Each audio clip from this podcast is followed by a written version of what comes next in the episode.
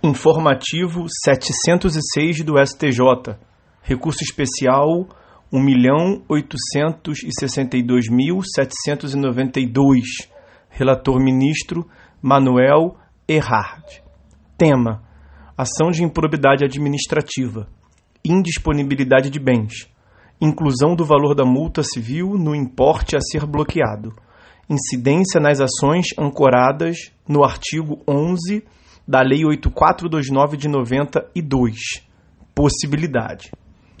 É possível a inclusão do valor de eventual multa civil na medida de indisponibilidade de bens decretada em ação de improbidade administrativa, inclusive nas demandas ajuizadas com esteio na prática de conduta prevista no artigo 11 da Lei 8429 de 92 tipificador da ofensa aos princípios nucleares administrativos.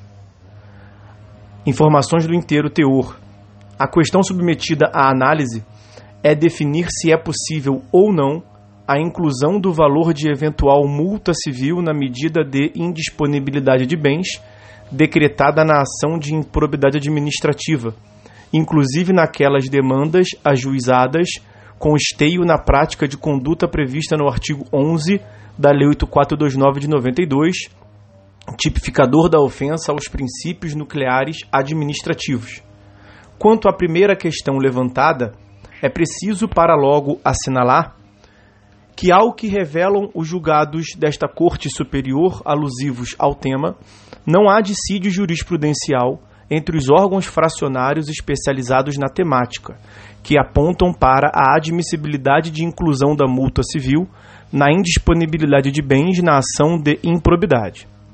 Mesmo ao tempo do julgamento repetitivo acerca da dispensa de demonstração de dissipação patrimonial como requisito para a concessão da medida de indisponibilidade, recurso especial 1366721, já havia pronunciamentos dos julgadores desta Corte Superior acerca da inclusão da multa civil no importe a ser constrito na ação de improbidade. Essa posição se mostrou dominante, uníssona, pacífica e atual. Assim, muito embora a premissa para o não cômputo do valor da multa civil para certos ilustrativos de alguns tribunais, como do Tribunal de Justiça do Estado de São Paulo, concentre-se em alegada antecipação de pena, a interpretação que se deu neste colendo Superior Tribunal de Justiça é de que devem ser empreendidas providências para que o processo esteja assegurado quanto à eventual condenação futura, no que engloba a reprimenda pecuniária. Essa concepção ficou bem revelada no entendimento que se formou acerca da solidariedade passiva nessa determinação constritiva, ou seja, se é certo que não é possível promover a totalidade do bloqueio sobre todos os acionados, uma super garantia, lado outro qualquer réu está sujeito a experimentar sobre si a integralidade da medida, ainda que haja na demanda outros réus que não tenham suportado qualquer efeito da indisponibilidade. Isso porque o objetivo é, tão logo detectada a plausibilidade da pretensão, que se tenha a garantia nos autos. Uma vez alcançada a integralidade da garantia sobre qualquer réu, nada mais há de ser indisponibilizado, até que se resolva a responsabilidade, se houver, de cada qual. Em desdobramento, na segunda questão suscitada no aresto de afetação ao tema 1055, busca-se saber se a medida constritiva também poderia incidir nos casos de ações ancoradas exclusivamente na potencial prática de atos tipificados como violadores a princípios administrativos. Artigo 11 da Lei 8429 de 92.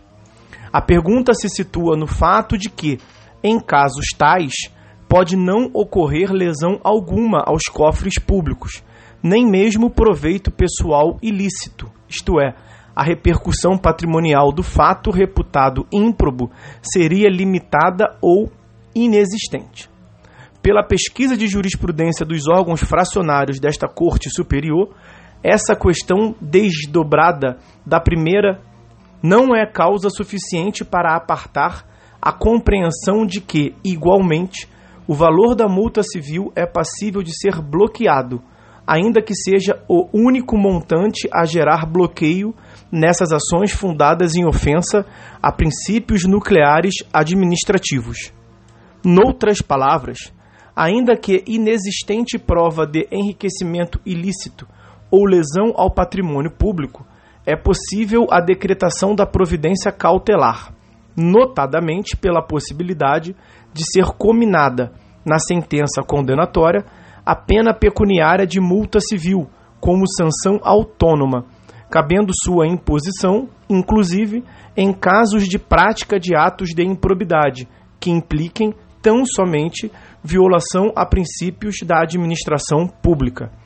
Essa providência de inclusão da multa civil na medida constritiva em ações de improbidade administrativa, exclusivamente amparadas no artigo 11 da Lei 8429 de 92, não implica violação do artigo 7 caput e parágrafo único da Cidada Lei, pois destina-se, de todo modo, a assegurar a eficácia de eventual desfecho condenatório à sanção de multa civil.